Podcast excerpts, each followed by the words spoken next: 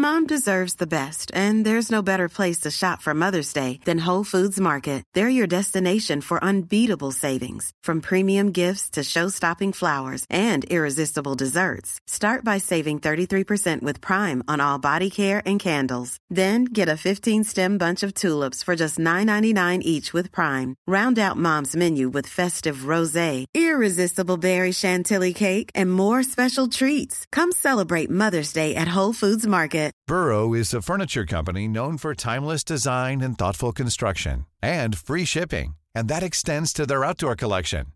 Their outdoor furniture is built to withstand the elements, featuring rust-proof stainless steel hardware, weather-ready teak, and quick-dry foam cushions. For Memorial Day, get 15% off your Burrow purchase at burrow.com slash ACAST and up to 25% off outdoor. That's up to 25% off outdoor furniture at burrow.com slash ACAST. Everyone knows therapy is great for solving problems, but getting therapy has its own problems too, like finding the right therapist, fitting into their schedule, and of course, the cost.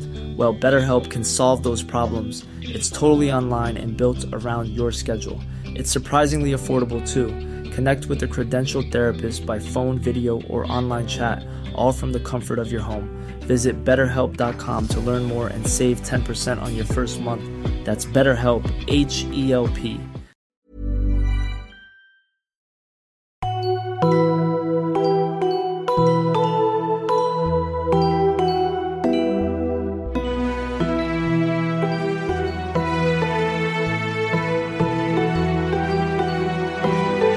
Hallo und herzlich willkommen bei Auf ein Butterbier, Folge 5 Punkt, ich weiß es gerade gar nicht. 21. 21. Ja, das ist doch schon äh, schon weit hin. Sind wir haben schon die Hälfte des Buches überschritten, oder? Oder ist das jetzt die Ja. Hälfte? Weißt du das Doch. zufälligerweise?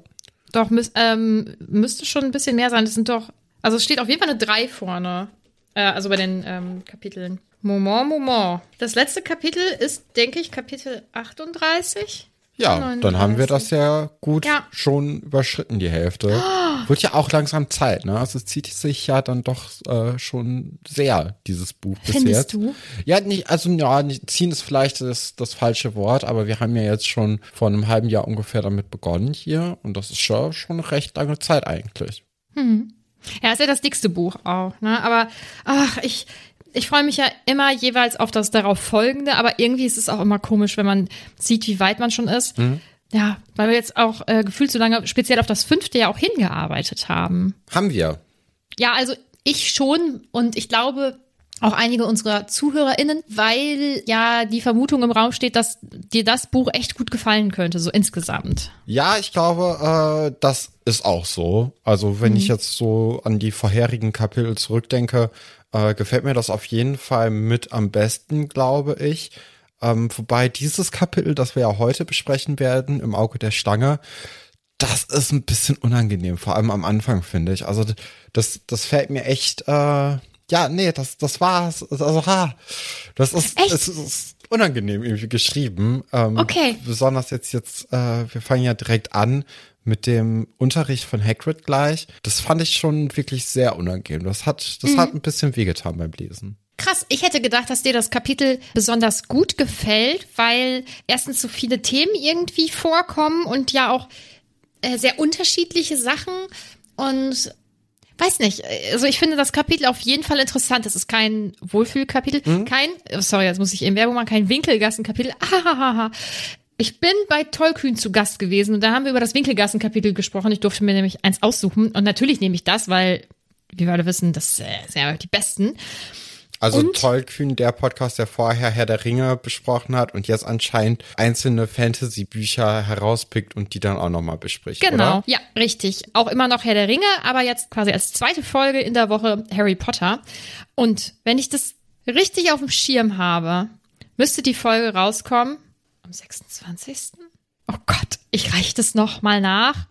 Das findet ihr dann irgendwie auf Instagram oder so. Aber es ist auf jeden Fall nächste Woche, nicht diese Woche. Es ist kein Winkelgassen-Kapitel, aber ich finde es schon spannend, weil vor allem den mittleren Teil hätte ich gedacht, dass du den wo ganz gut findest. In, äh, bei dem DR-Treffen, Ja, beziehungsweise das, was es so mit sich bringt, alles, ne? Ja, doch, also das hat schon, also wir, wir können ja einfach reinstarten, ne? Ja. Also in das Kapitel. Ich glaube, das ist jetzt besser, als drum rumzureden, was alles so grob passieren könnte und dann sich vielleicht nicht äh, so richtig in Inhalt zu treffen.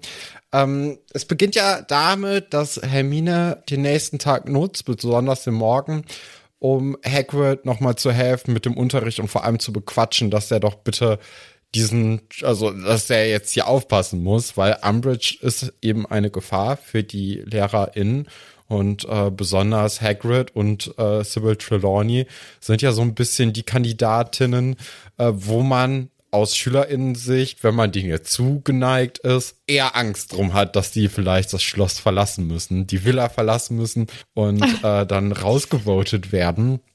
Aber Oh das, Gott, du bist ähm, wieder im Trash-TV-Game. ein bisschen. Das ist natürlich ein bisschen schwieriger. Also sie, sie kommt dann ja auch zum Mittagessen wieder zurück und merkt halt, okay, da wird sich wohl bei Hagrid nicht, noch nicht so richtig was tun. Ähm, Wäre, glaube ich, auch am besten würde so viel, so jemand wie Dumbledore dem vielleicht noch mal kurz ein kleines Feedback geben, so wie denn hier Umbridge momentan drauf ist und wie es denn überhaupt aussieht. Also auch vielleicht äh, McGonagall könnte das ja auch sein, die Person, die mal kurz Hagrid zur Seite nimmt und erzählt so, ja, äh, pass mal ein bisschen jetzt hier auf in nächster Zeit. Das ist alles ein bisschen anders, seitdem du uns verlassen hattest im Sommer. Aber ich glaube, das passiert hier überhaupt nicht, ne? Nee, wird, glaube ich, einfach gar nicht vorbereitet und nimmt, das kann man ihm ja nicht mal irgendwie ankreiden, nimmt ja auch irgendwie die Sorge dieser drei Kinder oder Jugendlichen ja auch jetzt nicht so ganz ernst.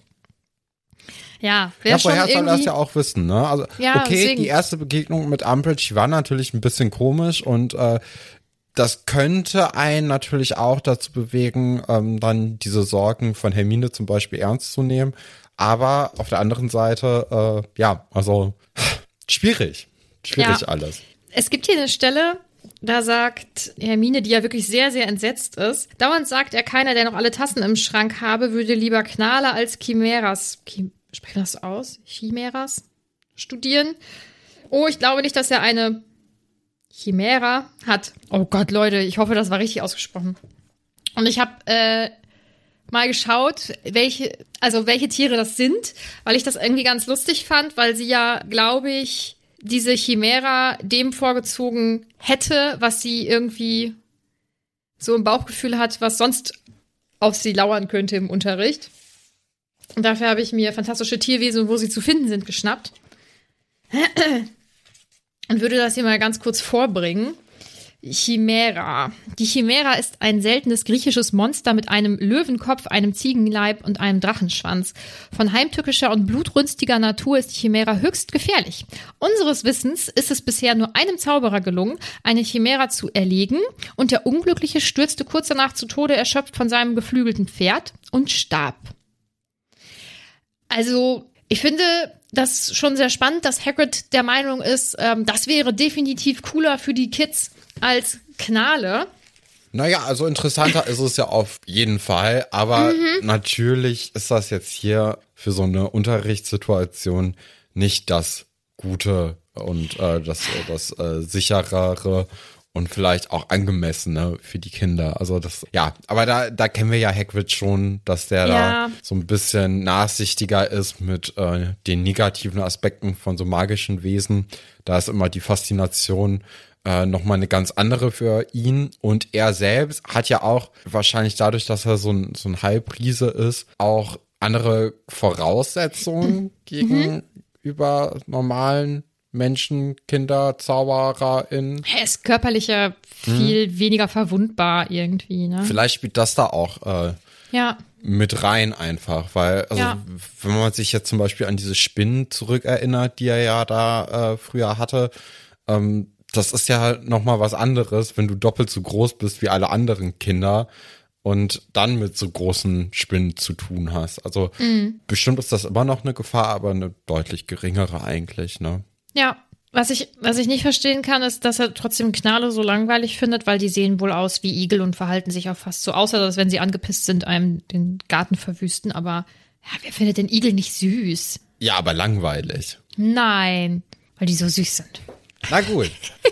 Ja, reden wir weiter über das Kapitel. Und mhm. äh, die Blutergüsse von Hagrid äh, sind immer noch da. Und äh, wir sind dann sogar schon an einer Unterrichtsstunde von ihm. Ja. Also wir machen einen kleinen Zeitsprung. Und äh, er hat auch eine tote Kuh, eine halbe tote Kuh auf der Schulter. Mhm. So einen schönen Kadaver. Und der Unterricht soll dieses Mal im verbotenen Wald stattfinden. Also ein Ort, den anscheinend ja noch gar nicht so viele Kinder besucht haben. Dürfen sie ja auch nicht, außer bei Strafarbeiten, weil man nachts und draußen ja. unterwegs war. ja, wobei, also als ich ja die Bücher letztens noch mal mir angehört habe, da ähm, war dann ja auch im ersten Kapitel schon diese mahnenden Worte von Dumbledore, dass doch der verbotene Wald auch für alle Kinder wirklich verboten sei. Ja. Und da waren ja Fred und George diejenigen, an die das vor allem gerichtet war. Mhm. Ja, also es verirren sich schon mal hier und da andere Kinder auch da rein, aber vor allem natürlich unsere kleine Gruppe da um Harry Potter und Hermine und Ron. Also das sind und so. Und Malfoy. Und ja, wobei Malfoy, der hat ja hier schon ordentlich Angst und äh, mhm. das lässt er ja auch durchblicken. Und er war Kann ja auch, auch bisher verstehen? nur einmal, von dem wir wissen. Und ich glaube, ja. das reicht ihm dann auch. Also das, äh, er ist ja jetzt nicht so unbedingt äh, scharf da drauf, da nochmal so eine Erfahrung zu machen wie das letzte Mal. Es war ja ein bisschen heikel, ein bisschen gefährlich. Kann man auch verstehen. Also das ja. Muss man ja jetzt nicht unbedingt äh, strapazieren, sein Glück. Mhm. An sich finde ich es ja schön, dass die dann längeren Spaziergang erstmal machen müssen, so in der Natur. Mhm. Haben wir damals in äh, Physik und Chemie auch gemacht, weil mein Lehrer gar keinen Bock hatte, Unterricht zu machen. Und dann hat er immer gesagt, wir gehen jetzt hier, ähm, gehen jetzt hier spazieren. Das ist wichtig, dass sie da auch die Natur kennenlernen. Und dann sind wir halt einfach durch die Gegend gelaufen. Sau komisch. Dementsprechend gut ausgebildet wurde ich in diesem Bereich. Ja, aber ich kann da auch schon Malfoy oder auch alle anderen verstehen, die einfach echt so gar keinen Bock haben, in den verbotenen Wald zu gehen. Ich meine, er heißt ja nun mal auch verbotener Wald. Das wird einen Grund haben. So. Andererseits glaube ich, hätte das eine richtig gute Stunde werden können. Ja, macht auf jeden Fall einen guten Eindruck, ne? Also es geht ja jetzt ja. hier um die Testrale und es sind diese mhm. geflügelten Drachenreptilienpferde. Ja. Also äh, da, da war ich eigentlich ganz gut unterwegs mit meiner Vermutung. Also es wirkt schon eigentlich ganz gut, ne? So am Anfang. Also auf der anderen Seite, man könnte natürlich auch so ein bisschen ähm, hinterfragen, wie taktvoll das denn ist, jetzt hier die Leute zu fragen, wer die sehen kann und dann auch direkt mhm. zu sagen, warum könnt ihr die denn sehen und wer kann die denn nicht sehen und ne? Mhm. Also das ist schon so ein bisschen so, ah ja. Hm. Wobei die Frage, warum, also wen habt ihr denn sterben sehen, das kam ja von Umbridge, ne? Ja, aber trotzdem fragt ja Hagrid, wer kann die sehen und dann melden ja. sich halt so drei Kinder und dann daraufhin wird direkt gesagt, woran liegt es denn, dass einige die halt nicht sehen können mhm. und einige Ach so, können das du hast sehen. jemanden sterben gesehen. Ja, und das hat mich an meinen Religionsunterricht damals erinnert. Man hat dann ja zum Beispiel auch das Thema Trauer so besprochen und manchmal auch, also keine Ahnung, habt ihr schon mal getrauert und warum? So, das ist irgendwie ja, wobei das kann ja auch noch mal ein bisschen andere Sachen. Also das kann natürlich auch zum Beispiel mit so Haustieren oder so, ne, dass man deswegen ja. trauert. Also Trauer hat ja dann viele. Vielleicht liegt das ja auch daran, also ob man ob man so Testrale sehen kann. Nee, oder da geht's sind, um Menschen. sind wirklich Menschen nur. Ja. Möchtest du ein bisschen was über diese, wie nennst du sie immer? Testrale? Nee, äh, äh, du sagst doch immer irgendwie Fledermauspferd oder Drachenpferde. Ja, das, ja, ja, das, äh, das wird ja im Buch so beschrieben. Mhm. Aber ich meine, du hast irgendwann noch mal so einen dritten Begriff drangehängt und den fand ich eigentlich richtig Ach so. gut. Also, ja. Ja, ich ähm, kann mich daran nicht mehr erinnern. Das war ja, das ist ja schon viele, viele Wochen her. Also das. Ja. Äh, Vielleicht wisst ihr das ja noch. Hm. Und zwar habe ich mich da mal auf Potter, naja, Pottermore ist es ja nicht mehr, Wizarding World verlassen. Äh, dort steht, Testrale sind schwarze, skelettartige Pferde mit Fledermausflügeln und sie sind unsichtbar für Menschen, die noch nie vom Tod so richtig berührt wurden. Also du, dir ist vielleicht ja aufgefallen, dass Harry ähm, die Testrale am Ende von Buch 4 nicht gesehen hat. Ja. So, das, äh, da gibt es dann halt eine Erklärung für. Und zwar, dass man den Tod richtig verarbeiten muss, um diese Tiere halt zu sehen, mhm. quasi. So. Deswegen, hätte sie ja auch theoretisch ganz von Anfang an sehen können, weil er ja dabei war, als äh, seine Mutter zum Beispiel gestorben ist. Aber da war er noch zu klein. So. Ja, also mhm. ich, das ist halt auch das einfach ist, nur ich, so im Nachhinein so ein bisschen geflippte Logik. Also nicht. Denke, also das ist so ein bisschen schade, weil an sich finde ich diese Erklärung schön, so, ne, also dass man das irgendwie ähm, ja, verarbeitet haben, aber dass man es begriffen haben muss, aber ja, es wirkt schon etwas konstruiert so im Nachgang, ne? Also man muss diesen Tod verarbeitet haben. Das heißt, er Ähm, hat den Tod seiner Eltern nicht verarbeitet oder? Nein, nein, nicht verarbeitet, sondern irgendwie so begriffen.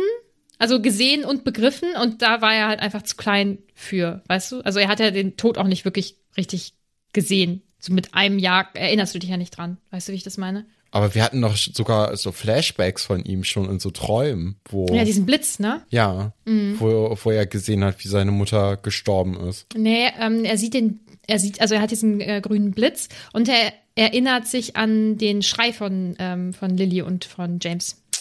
Alles klar. Das ist, ich denke, das, das hat sich die Autorin von Anfang an Ja. so überlegt. Es Obwohl- ist halt, es, äh, also äh, grundsätzlich ist das ja eigentlich egal, wenn man so im Nachhinein nochmal eine gute Idee hat und die dann einarbeitet. Mhm. Ist halt irgendwie blöd, wenn es offensichtlich, Offensichtlich nicht durchdacht ist.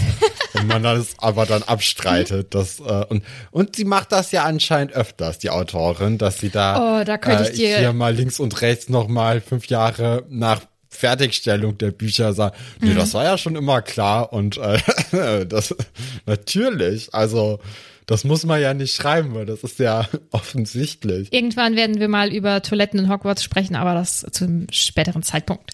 Ja, ich habe auch das, äh, das Vertrauensbadezimmer, also das, das Badezimmer Mhm. der VertrauensschülerInnen, äh, das war jetzt auch noch gar nicht irgendwie Thema in diesem, in diesem Buch. Das ist ein bisschen, bisschen schade. Nachdem die letztes Jahr so eingeführt worden sind, Ja. als, als großes Ding. Also da hätte ich jetzt gedacht, dass äh, Mhm. Ron und Hermine das wenigstens einmal irgendwie aufsuchen. Freundschaftlich. Nee, auch, auch einzeln. Also so einfach, Ach so. äh, Ich habe gedacht, du meintest jetzt gemeinsam. Nee, nee, ich meinte jetzt so generell, dass irgendwie mal so im Nebensatz geschrieben wird, dass, also, dass das überhaupt noch mal eine Rolle spielt. Ich finde auch, die Kammer des Schreckens hätte noch mal irgendwann auftauchen sollen. Vielleicht kommt es ja noch, aber ich finde, an, der einen oder anderen Stelle hätte das schon Sinn ergeben. Harry Potter und die Kammer des Schreckens 2.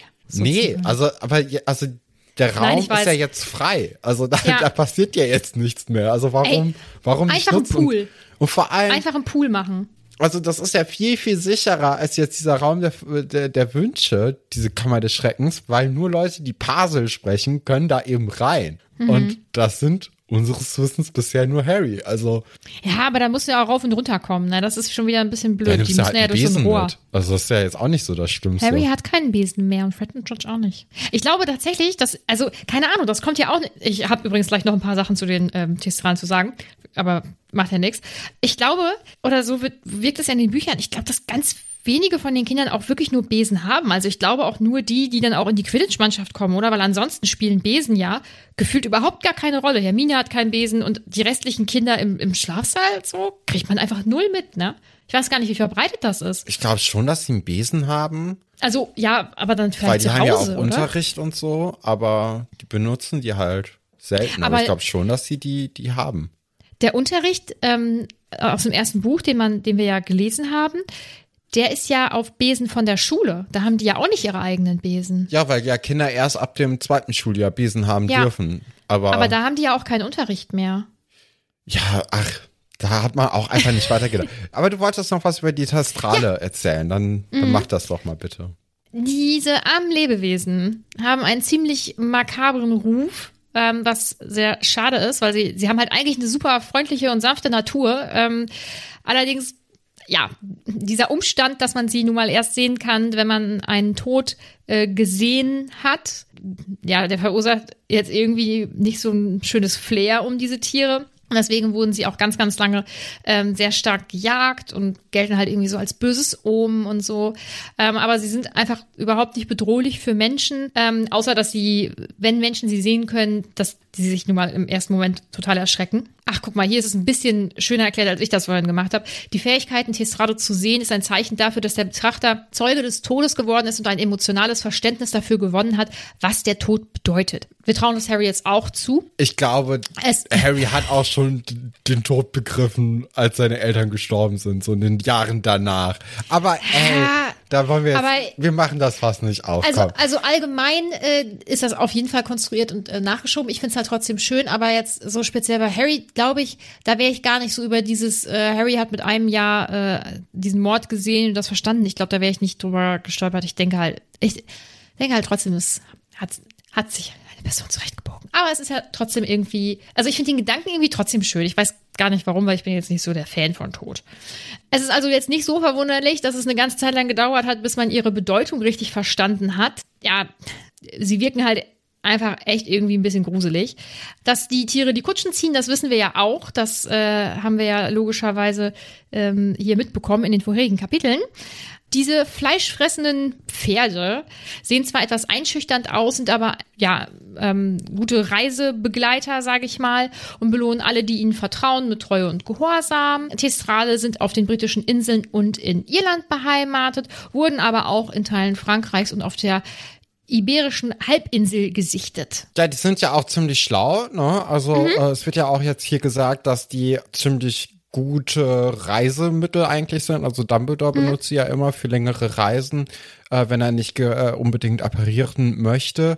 Und äh, dass sie ja auch äh, ganz klug sind und so Orte recht gut finden. Ja. Also dadurch, dass natürlich Harry jetzt gar keinen Besen hat und Fred und George ja auch nicht momentan, könnte ich mir auch noch mal vorstellen, dass das jetzt eine Rolle spielt in den, in den Büchern, weil sonst müsste man die ja nicht einführen. Also ich glaube, jetzt nur für diese Unterrichtsstunde hätte man jetzt nicht so ein großes äh, Trara in den vorherigen Kapiteln gemacht. Also ich glaube, die werden auch noch mal als Reisemittel von, von Harry und äh, Fred und George dann wahrscheinlich auch benutzt, weil Sonst ist es einfach ein bisschen schwierig. Ja, und dann taucht ja auch eigentlich schon Umbridge auf, die die ganze Zeit natürlich mit ihrem, mit ihrem Husten dafür sorgt, dass äh, Hagrid so ein bisschen aus dem Konzept gebracht wird, aber natürlich auch mit ihrem Verhalten. Das ist ja alles sehr respektlos. Ähm, Ja. Ist ja auch einfach, also so unangenehm war sie ja auch bisher noch nicht bei diesen Unterrichtsbesuchen bei den anderen.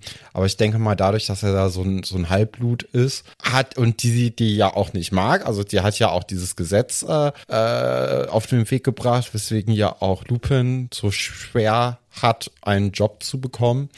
Und das lässt sie ja ziemlich groß jetzt hier raushängen, dass sie Hagrid nicht so richtig wertschätzt als als Mensch, äh, beziehungsweise als Halbprise, keine Ahnung was, aber äh, dass sie das nicht gut findet und äh, sie, sie tut ja auch so, als ob er da wirklich sehr, sehr dumm wäre und Ja. schwer vom Begriff und ihre Notizen liest sie ja auch so laut vor, dass alle es hören können, während sie dann schreibt und Ah. Ja. geht ja extra dann bei den Leuten, wo sie auch weiß, wie die Meinung ungefähr sein könnte oder dass die generell ganz gut miteinander auskommen, äh, nochmal auf Stimmen fangen und fragt dann äh, die Leute, wie gut sie denn Hagrid jetzt verstehen könnten. Und äh, ja, auch so Neville äh, fragt sie dann ja, ähm, einmal ziemlich taktlos, so, wen, wen hast du denn sterben gesehen? Was ja auch unheimlich schlimm ist. Äh, das einfach erstmal so zu fragen und dann wird ja auch gesagt, dass das so gleichgültig dann so in so einem quasi Nebensatz nochmal kurz so einfach nur abgehandelt wird.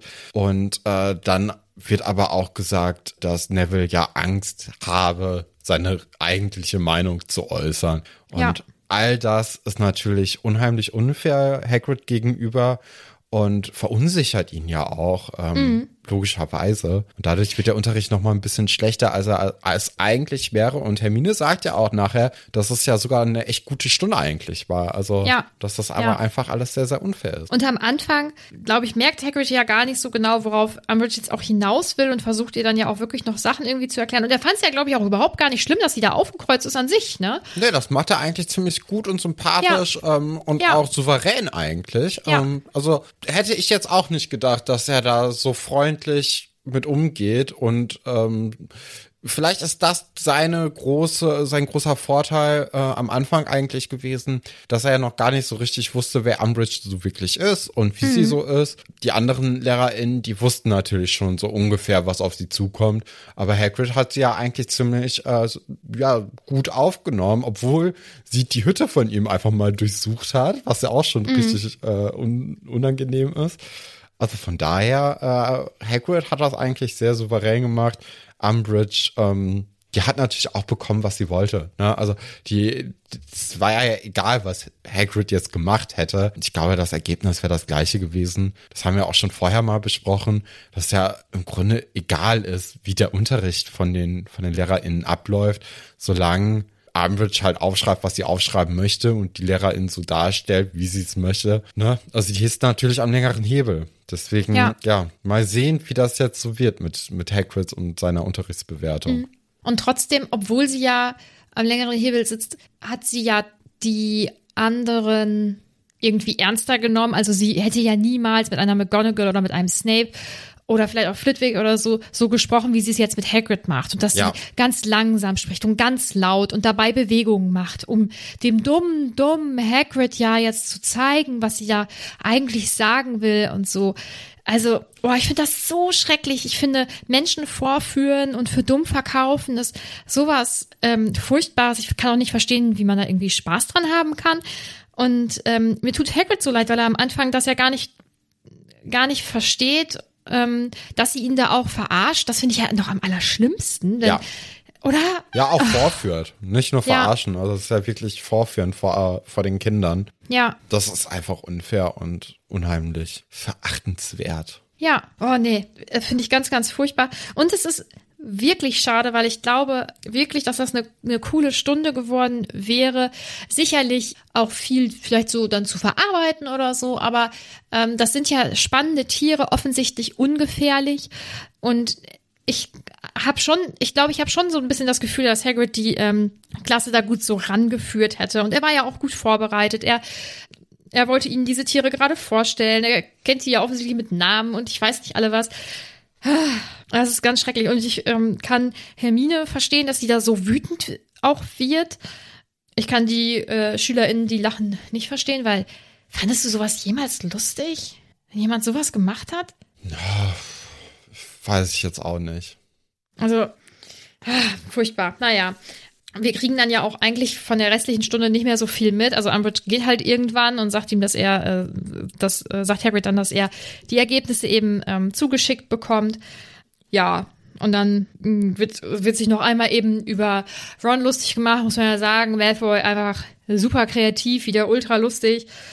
Meinst du, wenn jemand, wenn du jemanden verrecken siehst, kannst du den Quaffel besser sehen? Äh, äh, äh, äh, war jetzt irgendwie nicht so. Also er hatte schon bessere, finde ich. Also jetzt wäre ja eigentlich die Vorlage gewesen, dass Ron sowas sagt wie, äh, ja, dann, dann bring ich dich mal um und guck dann, ob es dann besser wird. Lass mal ausprobieren. Uh, Aber guck mal, der wäre halt schon wieder hundertmal besser gewesen. ja. Ähm, äh, Hermine sagt dann ja auch noch mal ganz kurz hier, äh, ich möchte die eigentlich auch gerne sehen. Merkt dann, dass Mhm. das vielleicht auch ein bisschen taktlos ist, jetzt vor Harry.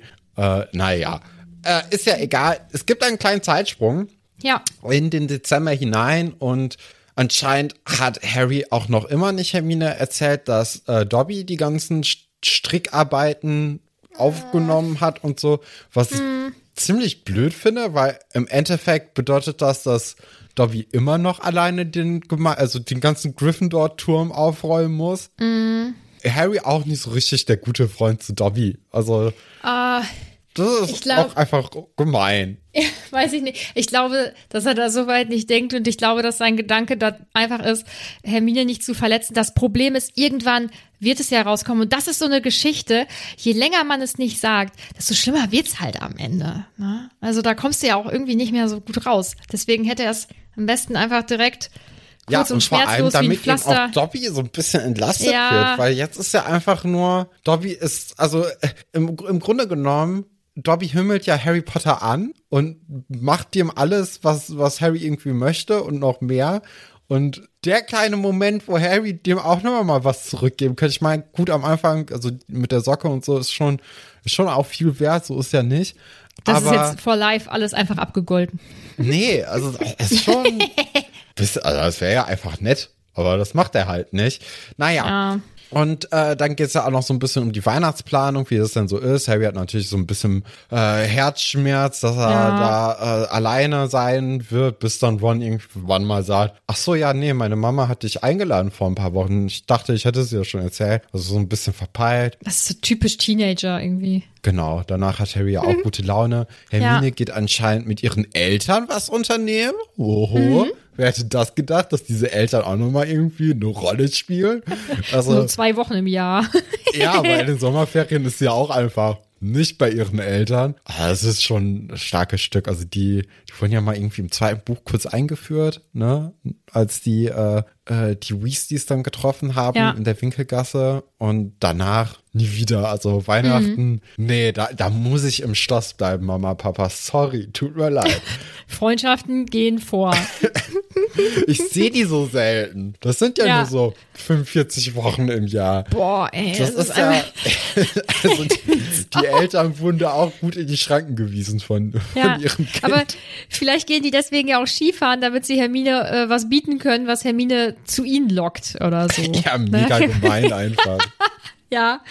Nee, wa- was wirklich gemein ist, ich weiß noch nicht von allen Seiten, glaube ich einfach irgendwie, dass Sirius halt Weihnachten alleine ist. Ja, okay. Also damit hätte man ja rechnen können, ne? Also Das das, ist ganz schrecklich. ja, aber äh, so ist Mhm. es halt, ne? Was, was will man denn machen? Also man, der wird jetzt nicht zu den Weasleys kommen können. Warum? Ist ja natürlich ein bisschen gefährlich, aber hey. Ja, aber ich finde es ganz schrecklich. Und klar, da, also beim Lesen habe ich mich gefragt, hätte man das nicht irgendwie lösen können? Harry gibt irgendwem einen Brief, der den dann von irgendwie irgendwo wegschickt oder was auch immer. Weil Harry kriegt ja jetzt nun mal von seinem Paten, mit dem er ja jetzt irgendwie gerade irgendwie, naja, Streit hat jetzt nicht, aber es ist, herrscht jetzt halt einfach gerade Funkstille. Äh, er kriegt da nichts mit. Auch nicht so schön. Also insgesamt ist dieses Kapitel jetzt auch kein glückliches, muss man sagen. Nee, das stimmt schon. ja, es, es kommt dann aber zum letzten DA-Treffen vor den Ferien und Ja. äh, in dem gibt es natürlich am Anfang noch mal so ein bisschen mit Luna und ihren Verschwörungstheorien ein bisschen was. Harry entschmückt den Saal auch noch mal, weil Dobby Mhm. Ich den mit Harry, ha, äh, nee, Harry Harry, Christmas. Christmas, äh, Artikeln vollgestopft hat und Harry das, Christmas. Ja, ist auch so ein typisches Werbeding dann, oder? Also es gab Ja. doch bestimmt dann ganz, ganz viele zu Weihnachten, ganz, ganz viele Artikel mit Harry Christmas, oder? Boah, ich denke, Pullis. Auf meinem steht es nicht drauf, aber ähm, bestimmt. Ja. Und, und stimmt. ansonsten, äh, Potterheads untereinander sagen halt auch Harry Christmas, ne? Und dann gibt's da irgendwelche Ja. GIFs und Sticker und was auch immer. Ja, ich finde das richtig gut von Dobby. Ich finde, äh, hat er sich gut überlegt. Also Mhm. auch diesen Wortwitz, finde ich. Dobby könnte in der Marketingabteilung arbeiten. Nicht schlecht. Ja, Angelina, Quidditch, ne? Neue, neue Position, äh, beziehungsweise Ginny hat jetzt die Position des Suchers, Sucherin inne und ersetzt somit Harry Potter. Die anderen beiden Leute, die Fred und George ersetzen, sind aber deutlich schlechter als als Ginny auf ihrer Position. Aber also im Grunde genommen kann man ja sagen, die Saison ist gelaufen. Ne? Also die haben ja keine Chance mehr auf den Titel. Von daher kann man ja auch einfach dieses Jahr als Umbruchsjahr so sehen. Also das, das wird ja überhaupt noch nicht angesprochen. Die, die haben ja irgendwie eine Erwartung, dass sie jetzt immer noch um den Titel mitspielen oder dass es zumindest besser wird. Aber Fred und George und ja auch Angelina, die gehen ja sowieso im nächsten Jahr. Und von daher ist es ja vollkommen logisch, dass diese Positionen neu besetzt werden müssen. Und die haben jetzt einfach nur ein bisschen mehr Zeit, um da ihre, ihre neue Spielergeneration heranzuführen. Aber das sieht man ja, also die sehen das ja überhaupt nicht. Ne? Die wollen ja unbedingt gewinnen und die, die Leute müssen so perfekt von Anfang an sein. Bisschen komisch, aber hey, die sind ja sowieso bei Quidditch ein bisschen anders drauf. Ja, und vor allem finde ich auch komisch, dass sie, dass sie das so vorwurfsvoll erzählt. So als hätte sich das irgendjemand da auch ausgesucht und so. Und dann auch irgendwelche Blicke so rüberschießt. Mein Gott, es ist einfach nur, einfach nur Quidditch, das ist ein Schulsport. Ja. Komm drüber weg. Es ist wie es ist. Ne? Ja. Hätten die sich auch anders gewünscht, denke ich. Insgesamt ist ja jetzt dieses DA-Treffen gar nicht so spannend, also ähm, auch für die, also offensichtlich ja auch für Zacharias, ähm, weil Harry anbringt, dass man ja jetzt ähm, als letzte Stunde nochmal so ein bisschen wiederholen könnte. Und äh, eine Sache, die natürlich erwähnenswert ist, die hier nicht unter den Tisch fallen darf, ist, dass Neville einfach großartig ist. War ja ja vorher im Kapitel auch schon, also dass er äh, sich getraut hat zu sagen, das stimmt überhaupt nicht, ich habe gar keine Angst, finde ich sehr gut. Und dass er äh, offensichtlich auch deutlich besser zaubert als zu Beginn ähm, und sich da irgendwie reinhängt. Also ich finde, Neville ist ja nur so ein Nebencharakter, der kommt so ein bisschen ab und an mal vor, aber auch der macht so einen kleinen Entwicklungssprung in diesem Buch, finde ich. Ja, und dann äh, zum Ende der Stunde wird dann ja auch nochmal in Aussicht gestellt, dass aufgrund dieser ganzen Verbesserungen von, von allen äh, aus der DA, äh, dass man eben im nächsten Jahr dann wahrscheinlich den Patronus sich annehmen wird. Und mhm. da haben die Leute natürlich alle Bock drauf. Also das ist ja das ist natürlich cool, schlau gemacht von Harry, ne? So ein bisschen Motivationsschub am Ende der Stunde nochmal geben. Und äh, dann bin ich mal gespannt, wie das denn mit dem Patronus laufen wird. Äh, mhm. Das ist dann ja so, dass alle Kinder dann nach und nach dann aus dem, aus dem Raum rausgehen und am Ende bleiben nur noch Harry und Joe übrig und äh, Joe fängt dann auch an zu weinen und Harry wollte eigentlich nur ein frohes Weihnachten austauschen und da wäre er ja schon glücklich gewesen. Und äh, jetzt, wo Joe weint, ist er natürlich ein bisschen überfordert erstmal und fragt sich natürlich auch, was los ist. Und Joe möchte aber gerne mit mhm. Harry eigentlich über Cedric reden und äh, bedauert natürlich auch dessen Tod. Und äh, Harry er hat jetzt damit nicht gerechnet unbedingt. In dieser Zweisamkeit, dass erstmal über Cedric gesprochen wird und ähm, da möchte er ja jetzt auch nicht so richtig drüber reden, nicht? Nee, er wollte halt einfach nur ein Harry Christmas hören. Mhm. Ja, und was willst Joe ist ein Schwarm seit äh, zwei Jahren oder so und es ist ja eh schon irgendwie eine verzwickte Situation. Und ich glaube, er möchte eh ungern über den Tod von Cedric sprechen und wahrscheinlich am wenigsten mit ihr. Und hatte ja auch ganz andere Erwartungen mhm als er gemerkt hat, dass sie so rumtrödelt, er hat wahrscheinlich gedacht, die flirten irgendwie kurz oder schnacken eben oder so. Also der Fall war ja leider auch sehr tief. Ja, unangenehm. Ich meine, sie verstehe ich auch, ne, dass, dass sie ähm, das Gespräch mit ihm sucht. Nicht ja, vor nur, allem weil mit wem, sie ihn auch mit wem soll sie sonst darüber reden? Ja, also Harry genau. ist ja schon eigentlich die perfekte Wahl. Ja weil, also zum einen fühlen die sich ja schon gegenseitig so ein bisschen äh, hingezogen zueinander. Ja. Und zum anderen haben auch beide irgendwie Cedric ganz gut gekannt auf eine gewisse Art und Weise. Und äh, der Tod beschäftigt wahrscheinlich jetzt von den Leuten, die wir so kennen, genau die beiden die eben am meisten. Und äh, ja. ich glaube, dem würde das auch, also ich, ich glaube auch Harry würde es ganz gut tun, würde er über den Tod von Cedric reden. Und ähm, auch da ist Joe natürlich eine ganz gute Ansprechpartnerin eigentlich mhm. für ihn. Von daher ein bisschen schade, dass er da jetzt nicht so unbedingt äh, sich drauf einlässt. Naja, wir werden mal sehen, wie das da sich so weiterentwickelt. Mhm. Aber sie merken ja auch, dass sie dann unter dem Mistelzweig stehen, uh. sich annähern. Da gibt's noch mal einen kleinen Witz wegen Luna, weil die ja vorhin ihre Verschwörungstheorie über diesen Mistelzweig hatte. Da lachen sie auch wieder. Und dann gibt es einen kleinen Sprung, wo Harry dann 30 Minuten später im Gemeinschaftsraum ist. Und dann kommt natürlich raus, dass sie sich geküsst haben. Aber Joe hat weiterhin dabei geweint und Harry ja. ist da so ein bisschen verwirrt von auch. Und ähm, dann braucht es natürlich dann Hermine, die den beiden, äh, also Ron und Harry, dann mal kurz erzählt, wie mhm. denn Joes Gefühlswelt momentan aussieht und dass sie ja schon seit längerem am Weinen ist, was Harry auch ja. anscheinend gar nicht mitbekommen hat. Ja, vielleicht, ich weiß auch nicht, äh, ob, wie oft man sich da auf den Damentoiletten über den Weg läuft, aber sie scheint da ja auf jeden Fall irgendwie einen besseren Einblick zu haben und hat ja auch sofort begriffen, dass die sich geküsst haben und dass da irgendwas jetzt im Busch ist, aber auch. Ne? Also Hermine hat hier wieder ein sehr gutes Gespür für Dinge und ähm, erklärt dann eben auch Ron und Harry, was denn bei Joe los ist oder was sie vermutet, was los ist, ist ja jetzt nicht so, dass die beiden miteinander gesprochen haben, aber für Hermine ist es offensichtlich und ich gehe jetzt einfach mal mit Hermines Meinung mit. Ich denke, sie hat da recht. Mögen die sich denn? Weiß mal, weißt du das? Ich glaube einfach ganz neutral. Also man, okay. so, die kennen sich halt. Ne? Ich glaube nicht, dass da irgendwie eine große Geschichte zwischen den beiden ist, weder positiv noch negativ. Ja, außerdem, äh, also außerhalb von diesem Dreiergrüppchen haben die ja auch eigentlich keine Freundschaften. Nee. Ne? Also die genau. anderen Leute, die werden so mitgenommen. Man hat das Gefühl, Neville spielt noch ein bisschen mehr eine Rolle, aber sonst gibt's eigentlich nur noch als weiteren, also erweiterten Freundeskreis äh, den Rest der Weasley-Bande. Ja.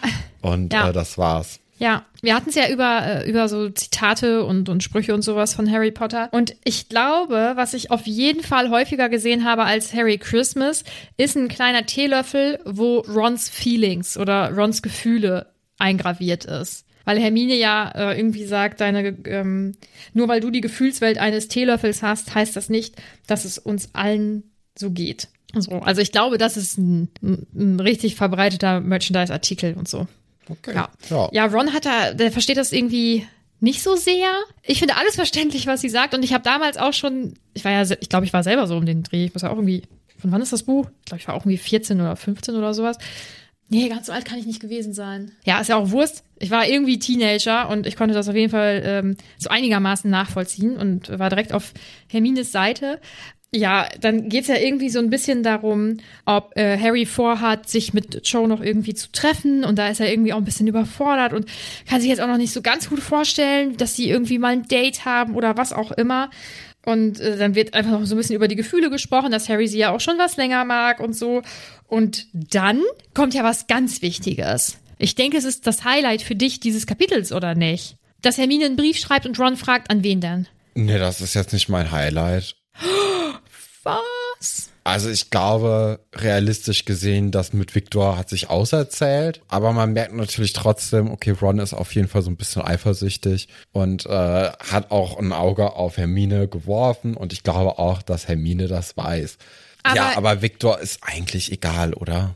Weiß ich nicht. Also, sie schreibt ihm ja irgendwie einen super langen Brief mit ihrer Bonsai-Schrift, wurde es ja mal genannt. Ich hätte gedacht, dass du da irgendwie mehr zu, zu sagen hast. Und ich bin so froh, dass es jetzt endlich rauskommt, dass die zwei noch Kontakt haben, weil ich konnte ja die ganze Zeit nichts sagen. Ach so. Ja, Ja. aber also, nee, ich, ich glaube, es hätte sonst noch ein bisschen mehr Brotkrumm auf dem Weg gegeben, dass da irgendwie nochmal Viktor Krumm eine Rolle spielen könnte, als jetzt er. Also, das ist mir, also selbst eine Fleur de la Cour wird schon wieder erwähnt. Ja? Ja, doch, doch, in, äh, in den Sommerferien. Ja. Ja, ja, stimmt. Und deswegen, also so ein Victor, der ist relativ egal. Und dafür, dass die ja so viel aufeinander rumhocken, die drei, wird das jetzt zum allerersten Mal erwähnt. Also das glaube ich nicht, dass da äh, irgendwie noch groß was am Laufen ist. Nee, Also, wen das auf jeden Fall mehr beschäftigt als dich, das ist Ron. Weil der findet das irgendwie überhaupt nicht cool. Komisch, Ja. ich weiß nicht warum. Ihn stört's auf jeden Fall. aber soll er sich mal irgendwie aus seiner Komfortzone herausbewegen und wenn, wenn es ihn so stresst. Und Hermine einfach mal sagen, dass er sie süß findet. Ich denke, ne? Also das, äh, das ist ja wohl wahrscheinlich der Grund, weswegen er jetzt hier so ein bisschen dahinterher ist. Ja, aber dann geht's ja eigentlich zum, zum eigentlichen Plot des Kapitels. Also der, der dritte Teil hier ist ja dann doch der interessanteste insgesamt für die große Geschichte, nehme ich mal an. Denn im Traum bemerkt ähm, Harry, dass eben sein Traum unterbrochen wird von etwas, Ja. das sich viel realer anfühlt als äh, den Traum, den er vorher geträumt hat. Und äh, in diesem Traum schlängelt er eben durch so einen langen Korridor und sieht dann einen Mann, äh, der mit einem Umhang bedeckt ist, schlafen vor einer Tür. Und dann äh, gibt's dann ja, eigentlich möchte er ihn ja nicht verletzen, ne? Also er, er fühlt ja auch sehr stark in diesen Traum und eigentlich möchte er ihn nicht verletzen, aber Äh. dieser Mann wacht dann eben auf und dann ist es unausweichlich, dass er ihn dann mehrmals beißt, also insgesamt dreimal. Äh, dabei oder dann fängt auch die, die Stirn von Harry an zu brennen.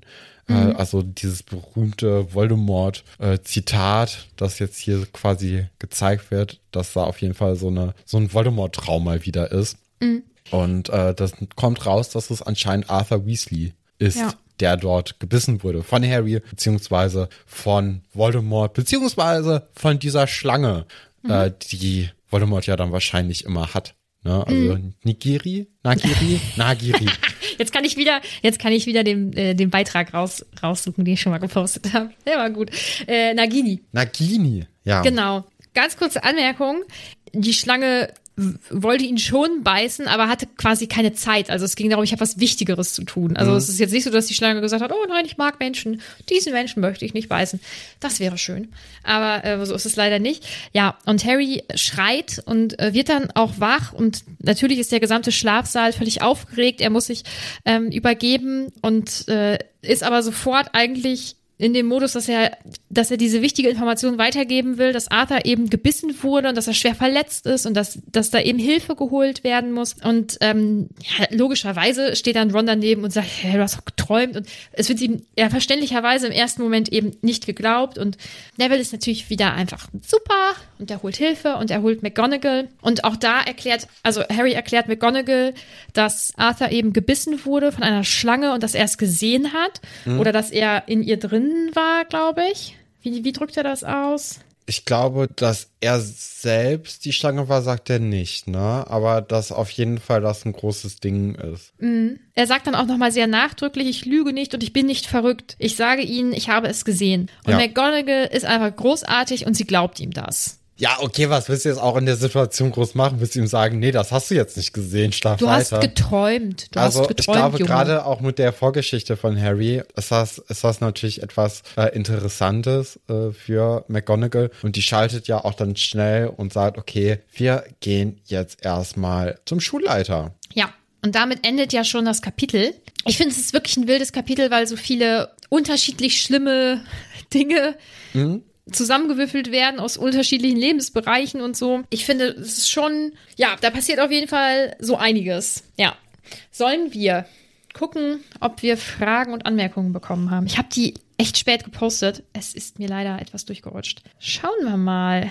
Oh, Laura fragt, wie findet ihr Harrys Reaktion nach dem Kuss? Und dann plötzlich heult sie mich voll. Also war ja sein Zitat.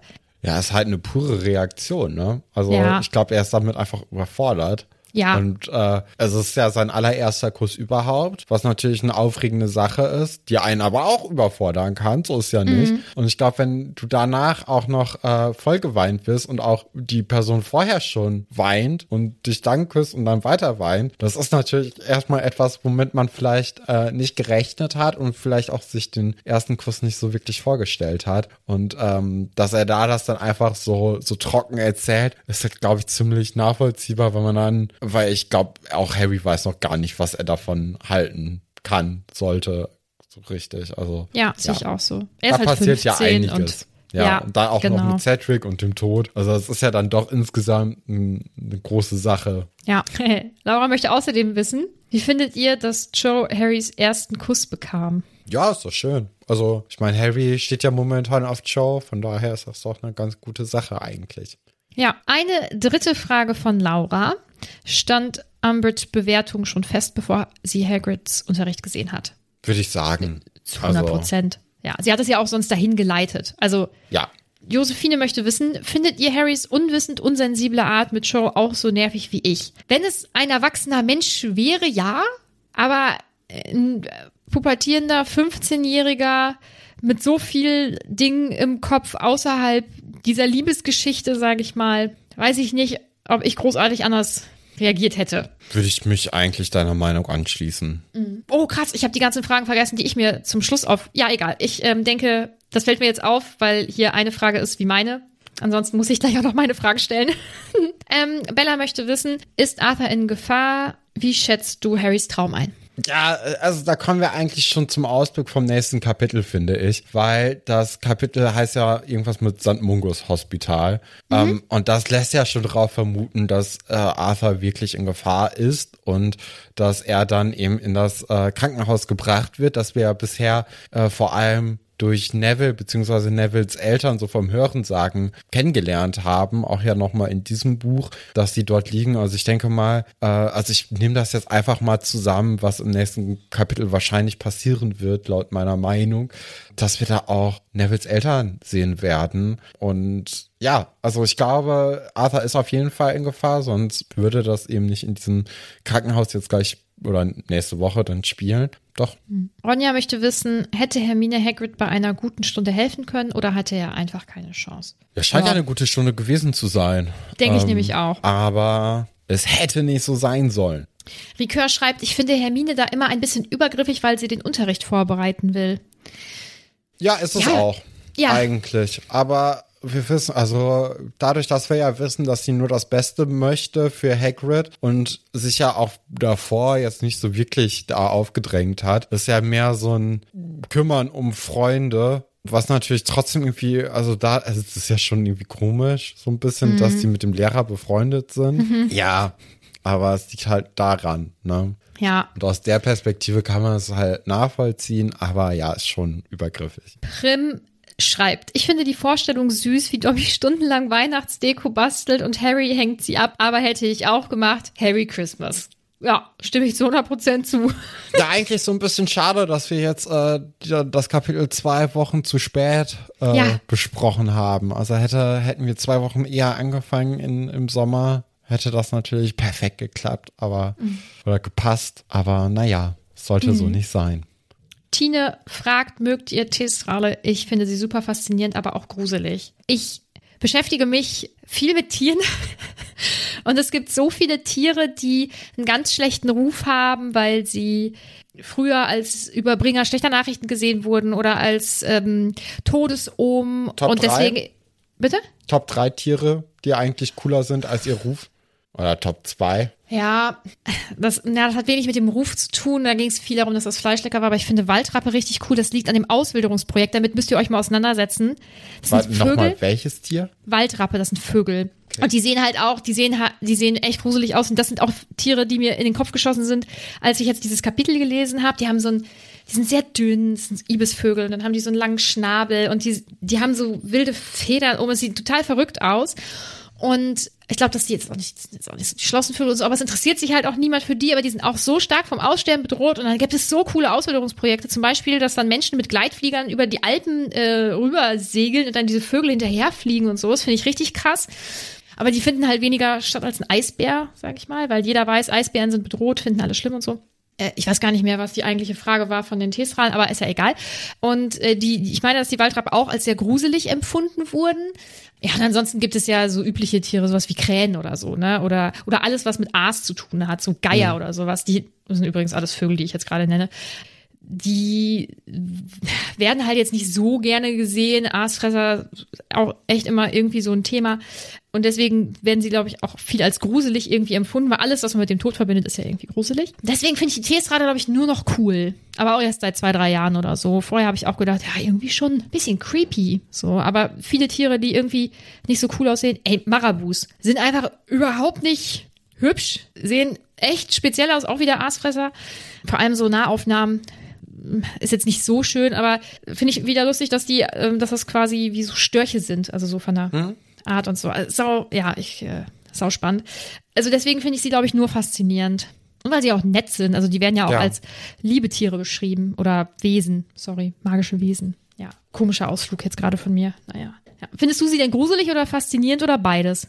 Ich glaube, da müssen wir mal äh, abwarten, wie die noch so auftreten werden. Also ich meine, äh, die werden ja als äh, als Zugpferde benutzt für die für die Kutschen. Von daher können die ja so gefährlich nicht sein, ne? Also zumindest jetzt diese gezähmte Herde von Hagrid nicht. Von daher keine Ahnung. Mal gucken, wie die sich noch weiterentwickeln werden im Verlauf der Bücher oder des Buchs. Mal gucken. Niffer fragt, wie weit oben ist eurer Meinung nach der Gryffindor-Turm? Es tut mir leid, da bin ich raus. Ja, ich rechne alles in Sprungtürmen. Ja, keine Ahnung. Also ich habe mir jetzt noch nicht so richtig Gedanken über die Architektur des Schlosses gemacht. Aber dadurch, dass man ja auch die ganzen Treppen da hochkommen muss, muss das ja schon irgendwie in erreichbaren Höhen sein. Also ich denke mal, das spielt darauf ab, dass ähm, Fred und George den, den Schneeball darauf werfen können. Aber die können den ja auch vielleicht darauf zaubern. Also so ist ja nicht. Also man kann ja auch so ein bisschen Schabernack treiben, indem man einfach mal einen Ball hochwirft und dann mit einem Zauberspruch so nochmal ein bisschen Ja. höher. Ist das nicht im ersten Buch so, dass die, ähm, dass die extra, boah, werfen die oder verhexen die die Schneebälle, dass die äh, Quirrells äh, Turban treffen? Ich weiß es nicht. Ronja fragt, hat Stefan eigentlich mal eine Prophezeiung gemacht, wie es mit Harry und Cho weitergeht und ob sie mal ein Paar werden? Möchte er, in Klammern, nochmal eine machen? Ähm, ja, also ich denke, da jetzt ja der erste Kuss zwischen den beiden gefallen ist, sieht das ja erstmal so aus, als ob das so weitergehen würde. Wie lange sowas hält, weiß man natürlich nicht, ne? Aber ich denke, so im jugendlichen Alter, gerade so beim ersten Kuss, ist glaube ich schon auch zu der Zeit, wo man eben, äh, wo das Buch so geschrieben worden ist, äh, ist man da einfach auch zusammen, so schon fast. Also ich glaube, da wird nicht so richtig viel drüber gesprochen, sondern der Ausdruck des Kusses reicht ja eigentlich schon als, äh, als Ehevertrag. Und äh, ich denke, das, ähm, das wird schon ähm, erstmal mit denen weitergehen, aber mal gucken, wie lange. Also könnte mir auch vorstellen, dass da noch mal so ein bisschen Drama reinkommt. Aber wie, wie lange das jetzt wirklich hält und äh, ob es für immer ist oder ob es da so ein paar äh, Hiccups gibt, mal gucken. Aber das ist ja auf jeden Fall interessanter Stoff. Sie schreibt außerdem, Ich liebe die Dynamik zwischen Harry, Ron und Hermine, als Harry nach dem Kuss zurück in den Gemeinschaftsraum kommt. Ich habe aber peinlich lange gebraucht, um zu verstehen, warum Ron auf nass so reagiert. Und ich weiß immer noch nicht, ob er denkt, die beiden sabbern oder was anderes. Stimme aber Ron bei der Reaktion zu, finde ich beides eklig. Ich möchte nur an Tränen denken, weil ich habe ja ein Problem mit Spucke. Deswegen Tränen. Drin, Stefan? Ja, danke, das Ja. war nix. ja, kommen wir zu Top und Flop. Ich muss eben überlegen, wer dein Top sein könnte. Ja, ich glaube, ist es offensichtlich? wir können ja Flop erstmal abhandeln. Das ist natürlich äh, Dolly. Ähm, ja, das war einfach, also das ist ja beim Lesen schon einfach so unangenehm, dass man Ja. da nicht unbedingt das weiter begleiten möchte. Also man, man wird da ja gerne ein paar Seiten einfach vorspringen, weil das Ja. nicht unbedingt so toll abgelaufen ist. Mhm. Beim Top ist natürlich jetzt ganz, ganz vieles, was man machen könnte, weil jetzt auch nicht so wirklich was heraussticht. Ja, ich könnte mir vorstellen, dass du Hermine genommen hast als Ja. Top-Charakter, weil sie das mit den Gefühlen ganz gut einordnet und Mhm. da irgendwie so ein bisschen hinterher ist. ja, korrekt. Auch mit der Erklärung. Ja, äh, 100 Prozent, ja. Perfekt. äh, ich habe ich hab Joe genommen. Ah, Weil ich okay, das ganz, ich fand schon ganz niedlich irgendwie. Ähm, auch dieses Gefühlschaos, was sie in sich irgendwie selbst gerade hat, ähm, ist natürlich auch einfach unheimlich interessant. Und ja, ich glaube, ist ja eine ganz süße kleine Geschichte. Ja, mal sehen, wie das eben mit denen weitergeht dann, ne? Also, mal gucken. Was im nächsten Kapitel passiert, haben wir ja eigentlich schon abgehandelt. Genau. Ja, und damit ist dann diese Folge für heute beendet. Ihr könnt uns gerne überall folgen, wo man uns folgen kann. Wenn ihr uns unterstützen möchtet, dann könnt ihr das gerne über Steady machen. Das ähm, haben wir natürlich auch verlinkt in unserer Folgenbeschreibung. Da ist auch unser Discord verlinkt. Da könnt ihr immer gerne drauf hüpfen. Ähm, sind einfach super viele, super nette Menschen auf einen Haufen, das ist unglaublich. Und äh, da wird sich ganz viel über Harry Potter ausgetauscht oder teilweise, ich meine, das ist halt auch von unserem Podcast, äh, über unseren Podcast, aber auch über, weiß ich nicht, eigentlich alles Mögliche. Ähm, ist immer irgendjemand, mit dem man über ähm, Sachen sprechen kann. Zum Beispiel jetzt auch im Moment über das Dschungelcamp. Und ich glaube, du bist wieder hooked, weil das ist ja wohl das beste Dschungelcamp seit langem bisher. Ich habe bisher erst eine Folge geguckt. Oh, Stefan, ja, ich bin enttäuscht. Naja, also ich finde, es ist das beste Dschungelcamp seit langem. Falls ihr euch darüber austauschen wollt, ich bin bereit. Also ne, meldet euch gerne. Und ansonsten hören wir uns nächste Woche. Bleib buttrig.